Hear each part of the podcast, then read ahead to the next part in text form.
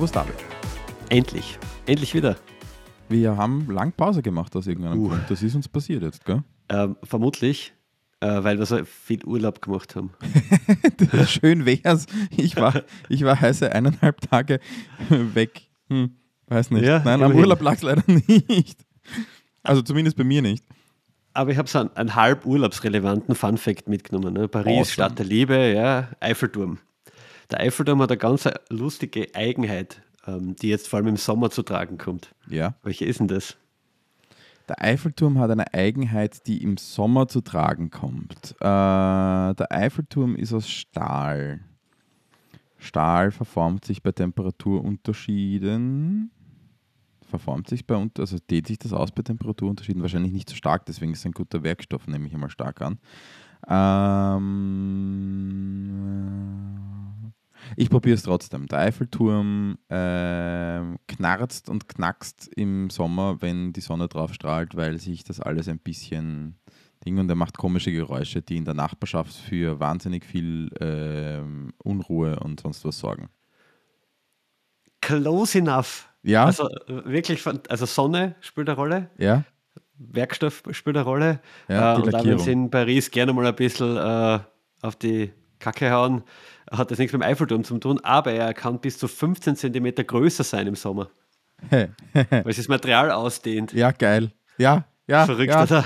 Ich meine, es ist so eine Riesenkonstruktion und natürlich, man weiß, dass Hochhäuser sich links und rechts extrem bewegen, aber man kann sich das nicht vorstellen, dass es einfach größer wird, ne? Irgendwie. Was lustig ist, ähm, das, also, das, ist- das ist einfach arg, weil das Drum ist jetzt schon so riesig. Also ich bin da, als ich da zum ersten Mal davor gestanden bin, habe ich mir gedacht, wow.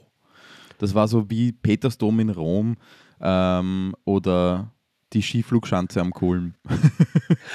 Es klingt blöd, aber die ist riesig, unfassbar. Ja, also wenn man da neben steht, ist das ja ein gigantisches Bauwerk. Mhm. Das ist, schon, sie wird niemals, also, na, nicht, nicht, Nein. nicht. Nein, nein, Na, nein, nein. nein, einfach nein. Wir nein. verdienen unser Geld Gott sei Dank mit anderen Sachen. Ja, passt. Ja, weil, weil, also, das würde in einem Desaster enden, wenn wir da drunter springen. Badam, und da ist unsere Überleitung. Ja, nice. Very good. Wir wollen heute über jetzt nicht das klassische Disaster Recovery Management reden, das ist vielleicht nochmal eine eigene Folge, sondern wir wollen darüber reden, was man im akuten Notfall äh, tut. Beispielsweise, man released eine neue Version eines ähm, einer, einer Software und plötzlich kracht alles und es geht alles den Bach runter und, ähm, und, und, und es ist einfach gerade akut etwas zu tun. Oder nur ein Teil der User ist betroffen, der Userinnen ist betroffen. Ähm, und man muss äh, kurzfristig reagieren, beziehungsweise die Situation abwägen und so weiter. Also sprich, man hat am Freitag am Nachmittag, kurz bevor man äh, das Büro verlässt, neue Version ausgespielt, ist schon in der U-Bahn und auf einmal kriegt man wütende Anrufe und das ist alles im Arsch. Ja, also ich, Deployments, da drücke ich generell in der U-Bahn aufs Knopf, oder? Ja, naja, also das passiert ja bei uns nicht, ne? Niemals. Sehr klar. Nein, also ganz, ganz genereller Also- Plan ist, ganz, ganz generell ist ganz gut, äh, sich bevor man eine neue Version irgendwo ausspielt, äh, einen Plan zurechtzulegen, ähm, was man tut, wenn irgendwas schief geht. da gehört auch dazu, dafür zu sorgen, dass alle Menschen, die im Notfall etwas tun können, nämlich etwas Konkretes, Sinnvolles tun können und nicht nur wie aufgescheuchte Händeln herumrennen, ähm, dass die auch verfügbar sind, zum Beispiel.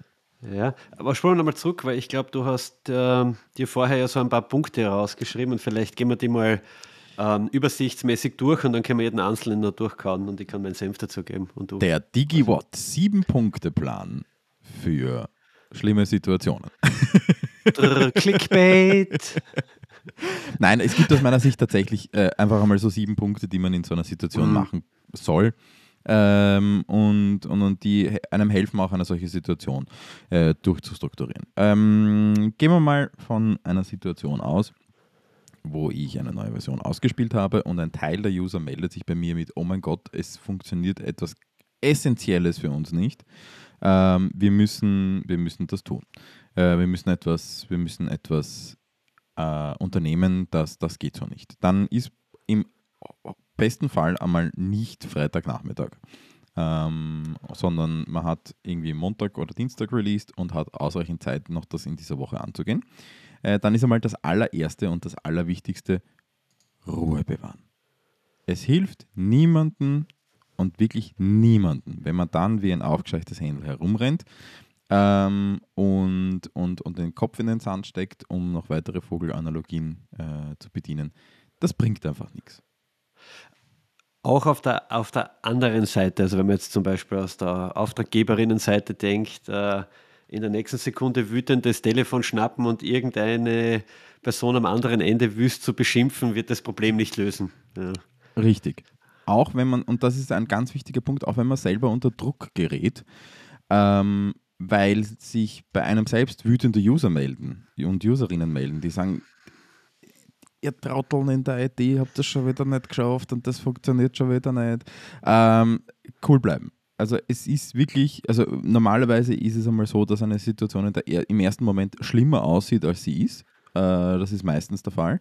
Ähm, und vor allem hilft es einfach nichts, Druck aufzubauen oder Druck weiterzugeben, weil am Ende irgendwo hält einer den Druck nicht aus und, und, und ja, das vergiftet einfach auch die Stimmung und nimmt einem auch viele Möglichkeiten, weil es einem, einem den klaren Blick auf die Situation nimmt. Vor allem, also ich kann versichern, dass es einer Softwareentwickler und Softwareentwickler nicht egal ist. Ja, ja, Also man hat immer, auch wenn es nur vielleicht nur Auftragarbeit ist und nicht das eigene Produkt, hat man trotzdem immer einen emotionalen Stake irgendwie drin, weil man hat den Code ja geschrieben und man hat einen Bezug dazu. Und ich kann euch versichern, es ist einem nicht egal, wenn da was kaputt ist. Auch wenn die Reaktion vielleicht abgeklärt äh, stattfindet drauf, mhm. weil wenn man sich da unter Druck setzen lässt, macht man vielleicht noch mehr Fälle. Und das ist ja, also das könnte ja eine Kausalkette anstarten, die dann in noch schlimmeren Dingen endet. Ne? Vollkommen richtig. Am Ende arbeiten da immer noch Menschen dran. Das sind nicht Maschinen, wo man einfach sagt, man stellt mehr Maschinen dazu oder, oder, oder dreht den Regler auf und das geht alles viel schneller und viel besser, sondern da arbeiten Menschen dran und da hilft es einfach nicht man kann schon den Ernst der Situation äh, klar, klar besprechen und man kann das auch äh, klar ansprechen. Ähm, es hilft halt einfach nichts, alle fünf Minuten dann auf der Matte zu stehen und sagen, okay, was ist, was ist, was ist, was ist, habt ihr schon, habt ihr schon?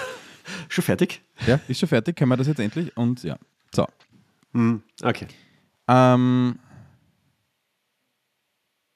der zweite Schritt, und das ist, ähm, glaube ich, einer der wichtigsten, ähm, ist die Situation zu bewerten. Äh, das ist sich ganz genau anzuschauen, was ist denn eigentlich gerade ähm, schiefgegangen. Nicht jetzt, was, wie ist es dazu gekommen, sondern was ist tatsächlich schiefgegangen äh, jetzt bei unseren Userinnen und Usern. Was funktioniert dort nicht? Was sind das jetzt gerade für Situationen, Fehler, für, die auftreten? Was ist das genau? Und da gibt es aus meiner Sicht drei ähm, drei Bereiche, die man bewerten sollte. Das eine ist einmal die Technik, äh, logischerweise. Man muss sich anschauen, was passiert technisch hier. Ähm, was, ähm, und da geht es jetzt eher noch nicht um, um, um, um die tatsächlichen konkreten Ursachen, was steckt dahinter, sondern wirklich, was ist es, was passiert. Da tritt ein Fehler auf. Oder, oh Gott, wir sehen in den Logs äh, 250.000 Fehlereinträge für das und das und das. Ähm, das ist das und das beziehungsweise einfach mal genau verstehen, äh, was ist das Problem. Aus User-Sicht natürlich, weil das sind diejenigen, die das, die das Ding nutzen. Äh, aus User- und Userinnen-Sicht muss man bewerten, was hat das für Auswirkungen für die. Also was bedeutet das jetzt für jemanden? Kann der gar nicht arbeiten? Kann er eingeschränkt arbeiten? Ist das einfach nur nervig? Äh, oder ist das etwas, was von zwei Leuten genutzt mhm. wird und die haben einfach die ganze Abteilung aufgescheucht und, ähm, und, und, und, und, und, und machen Stunk. Das ist ganz wichtig zu beurteilen. Und aus dritter Sicht auch, was bedeutet das businessmäßig? Ähm, was hat das jetzt für Auswirkungen auf mein Geschäft gerade, auf mein Geschäftsmodell? Und da rede ich jetzt, also das kann, ich meine, es gibt, es gibt Software, wenn die nicht funktioniert, ist das produktionsverhindernd. Stell dir einen Produktionsbetrieb vor, wo plötzlich die Steuerungssoftware für die, für die, für die, was auch immer, für die Fertigungsstraße nicht funktioniert. Naja, dann steht die Mühle.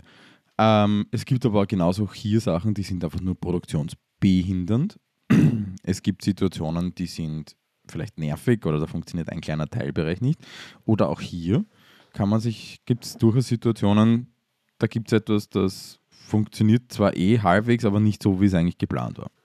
Ja, also wenn ihr zum Beispiel einen Supportvertrag für Software abschließt, werdet ihr da in der Regel drin finden einen Abschnitt, der Eskalationslevel oder ähnlich heißt, wo dann genau solche Abstufungen beschrieben werden. Und das ist das Erste, was man, also das Erste, aber das ist eines der Dinge, die man halt macht, den auf, das auftretende Problem da irgendwo einzusortieren. Weil vor allem das mit den, mit den, wie viele Benutzerinnen sind betroffen, in Relation zu setzen, ist immer ganz wichtig, weil im ersten Moment kriegt man vielleicht einen wütenden Anruf von jemandem und sagt, hey, meine App geht nicht und das ist, ich kann jetzt nicht bezahlen und das geht mir, das geht mir tierisch auf die Nerven. Ja. Wenn es aber eine Benutzerin von 100.000 ist, dann ist es vielleicht nicht ganz so businessrelevant, wie wenn es 99.000 von 100.000 sind. Ja. Natürlich sollte man jede Nutzerin, Nutzer gleich gut behandeln, aber vielleicht kann man sich das dann auch mal in Ruhe anschauen oder mal schauen, okay, tritt das noch öfter aus, ist das ein Einmaleffekt äh, und so weiter. Ja. Also da die Wichtigkeit, den Eskalationslevel halt, glaube ich, wolltest du mit dem jetzt irgendwie auffassen. Ganz genau, das ist genau mhm. dieser Punkt. Der nächste Schritt ist die Ursachen analysieren. Also analysieren, was passiert tatsächlich davor, damit es zu diesem Fehler kommt. Und auch hier sind wir noch nicht dabei, dass wir analysieren, wie konnte es überhaupt so weit kommen, dass dieser Fehler passiert ist, sondern dass wir überlegen und uns genauer anschauen, analysieren, was sagt uns dieser Fehler, was passiert in der Kausalkette davor, ähm, dass es zu diesem Fehler kommt, analysieren, was ist die technische Ursache oder die Ursache, die, die äh, durch Drittsysteme verursacht ist oder was auch immer. Ähm, da gibt es ja viele Punkte. Ähm, das heißt, da ist wirklich dann meistens ein, ein, ein guter, ein, ein, ein bisschen Zeit notwendig, um sich anzuschauen, ähm, was geht tatsächlich schief. Du hast jetzt was gesagt, äh, vielleicht greife ich auch schon vor, aber das äh, mir da immer ein bisschen, oder das hat mir jetzt irgendwie getriggert, nämlich äh, jetzt, wenn so eine Krise auftritt und man geht diese Punkte durch, ist noch nicht der Zeitpunkt, sich zu überlegen, warum hat das überhaupt passieren können. Richtig. Erstens wird die Frage nicht zu beantworten sein, noch, und der Fokus sollte mal darauf liegen, das Problem zu beseitigen. Und wenn das passiert ist, kann man sich dann anschauen, okay, wie hat das zustande kommen können, was kann man tun, um das das nächste Mal zu verhindern. Ja. Aber das jetzt auch noch reinzustülpen auf das Team oder die Person, die da jetzt sicher mit Hochdruck daran arbeitet, das Problem zu beseitigen, das macht es nicht besser. Im Gegenteil. Ja. Richtig. Der vierte Schritt ist Lösungsoptionen ausarbeiten. Lösungsoptionen auf den Tisch legen, Lösungsoptionen gemeinsam diskutieren. Und auch da wiederum gibt es aus meiner Sicht diese drei Dimensionen. Technisch, Anwenderinnensicht und die Business-Sicht. Ähm, es gibt für die meisten Probleme äh, zumindest eine Lösung. Oftmals gibt es mehrere Lösungswege, einen kurzfristigen, einen langfristigen, einen, der ähm, kurzfristig bedeutet, dass irgendetwas nicht funktioniert, aber dafür etwas anderes schon funktioniert. Es gibt immer Trade-offs zu machen und die muss man, äh, die muss man in so einer Situation bewerten. Und diese Trade-offs muss man in so einer Situation eben nicht nur aus einer Sicht bewerten. Das ist gefährlich. Wenn man, wenn man nur aus einer Sicht dran geht ähm, und sagt, okay, koste es, was es wolle, äh, das muss jetzt funktionieren und das ist aber eine Funktion, die bringt mir, was weiß ich, irgendein Feature im, im, in einem Online-Shop, äh, das bringt mir im Jahr 5000 Euro ähm, an, an, Umsatz und die Behebung kostet aber 50.000 Euro, dann ist man wahrscheinlich besser dran, ähm, sich das auch mal zu überlegen, ob man das jetzt da wirklich reinsteckt, aus jeglicher Sicht. Ja, was bei solchen Themen auf vielleicht immer wieder außer Acht gelassen wird, man muss das ja nicht sofort technisch lösen, also zum Beispiel einen Bug in der App fixen und eine neue Version releasen. Richtig. Wenn es so zum Beispiel die Möglichkeit gibt, das Thema mal manuell aus der Welt zu schaffen, der irgendwelche Werte in einer Datenbank verändert oder zum Telefon greift, dann ist das auch ein Weg, die Krise einmal so weit abzuschwächen, damit man genug Zeit hat, sich das auf der technischen Ebene anzuschauen ein Workaround oder ja, ein Work, das ist ein klassischer Workaround. Ein Workaround, klassischer Workaround kann ja. nicht nur technisch sein, sondern ein Workaround kann auch tatsächlich äh, organisatorisch sein.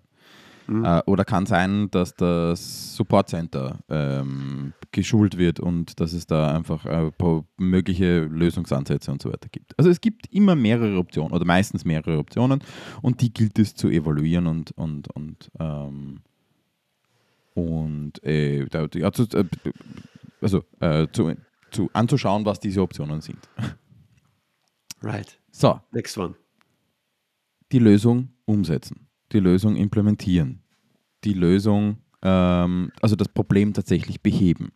Äh, wenn man bis dahin sauber gearbeitet hat, dann sollte das, äh, ist kann immer noch mit technischen Herausforderungen äh, gespickt sein und, und kann immer noch schwierig sein.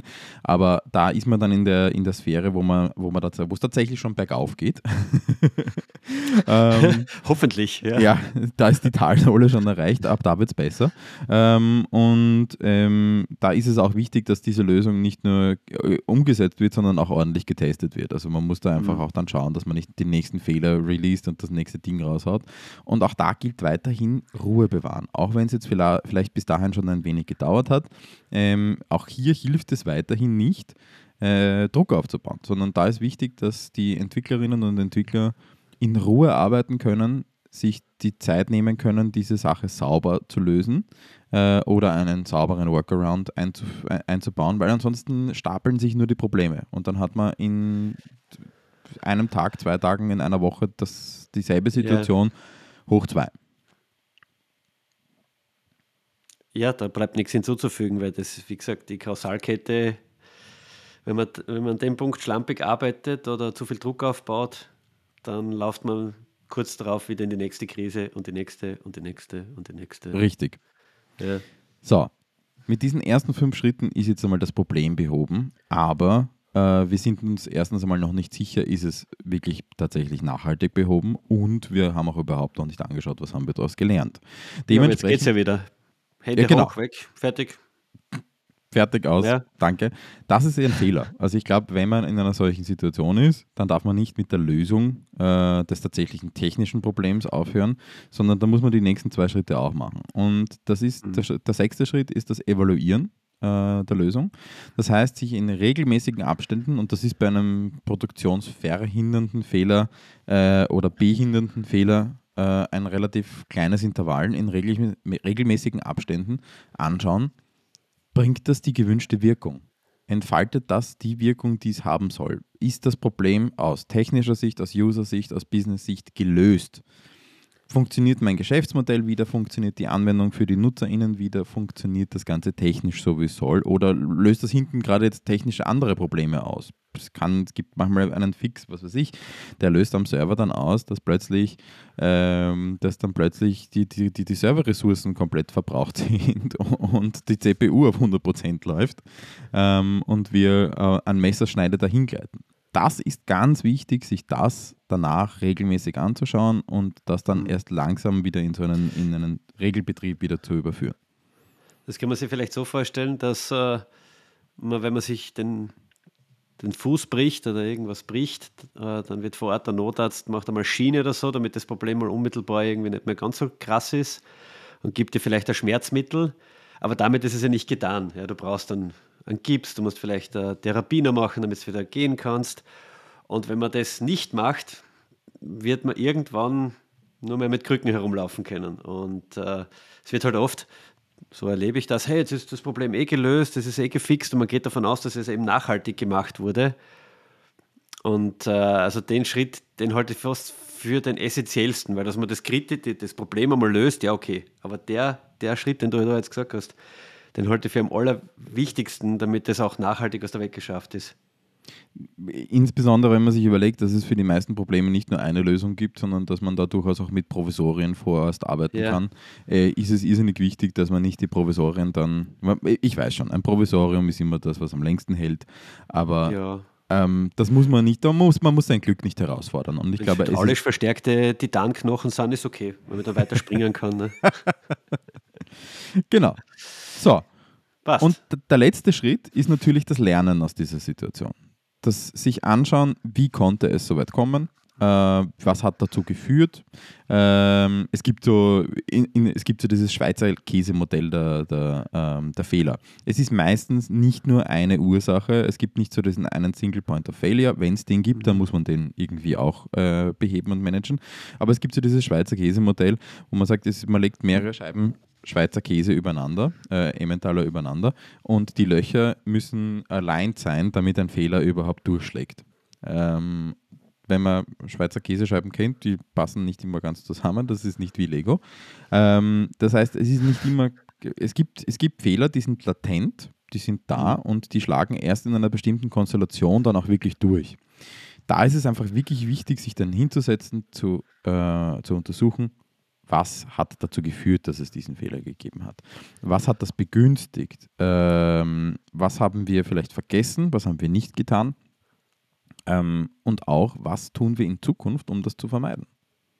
Und ich glaube, das ist jetzt ganz wichtig zu erwähnen, dass das nicht nur technische Natur ist. Das hat vor allem organisatorisch, muss man da ansetzen auch. Ja? Richtig. Also, äh, also. Auch da kann man eigentlich wieder sagen, technisch User-Sicht und Business-Sicht. Mhm. Weil aus technischer Sicht gibt es natürlich Contributing Factors, da gibt es Sachen, die dazu beitragen, dass dieser Fehler entstanden ist. Äh, es kann aber auch aus User-Sicht, und hier meine ich dann eher auch das User- Design, das UI-Design sein, dass einfach das, dass das Design der Anwendung das begünstigt hat.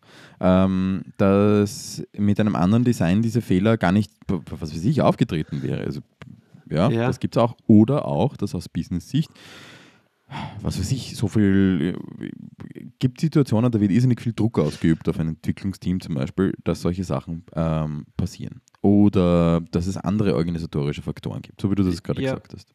Und, und da darf man nicht vergessen, das hat alles, es hat alles immer einen Grund. Also persönlich jemanden an die Schuld zu geben, weil du jetzt gerade UI-Design als Beispiel genannt hast. Mhm.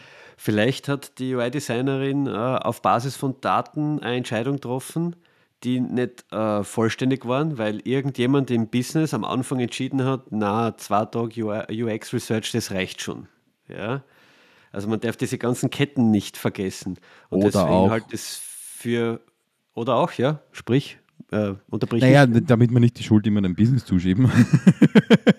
ähm, das kann seinen Ursprung überall ja, nehmen. Also das eh war klar. nur ein Beispiel. Ja, ja, aber natürlich eh ist das Business immer schuld. Ist naja, natürlich. Ja. Technik Na, aber, ist nie schuld. Äh, Technik sind Götter am Im Keyboard. Hinterkopf behalten einfach, dass die Personen immer meiner Meinung nach die beste Entscheidung mit den Informationen treffen, die sie zur Verfügung haben und nie davon ausgehen, dass jemand irgendwie mutwillig oder lazy war und deswegen ist das passiert. Richtig. nie jemand einzelner schuld. Fingerpointing hat hier nichts zu suchen. Also das, das, ja. die Schuld irgendwo hinzuschieben, wir tendieren alle gerne dazu, weil wir irgendwo immer einen Schuldigen haben wollen, aber es bringt in dem Fall nichts, sondern es ist viel wichtiger zu sagen, was können wir gemeinsam daraus lernen, als, ähm, als, als, als Fingerpointing zu betreiben. Und ganz wichtig, das darf kein Lippenbekenntnis sein diese, diese, diese, dieses, dieses Lernen aus dem Fehler darf wirklich kein Lippenbekenntnis sein, wo man sagt, naja, wir als Organisation lernen ja daraus, äh, wir haben eine super Fehlerkultur und in Wirklichkeit hörst du dann, dass hinterrucks alle reden, ja, der, der hat das versaut, weißt du, das ist total schön ja. und so weiter. Oder man ähm, macht so eine halbherzige Retro und danach ist er eh genau. gegessen. Ja da hilft wirklich ehrlich dran zu gehen und zu sagen, hey, was ist es und was können wir gemeinsam daraus lernen? Es ist nicht, mhm. wie, du gesagt hast, es ist selten die Schuld oder der, der, der Fehler eines Einzelnen. Gut. So, die ja. sieben Punkte jetzt nochmal ganz schnell zusammengefasst. Erstens, Ruhe bewahren. Zweitens, die Situation bewerten. Technisch, User-Sicht und Business-Sicht.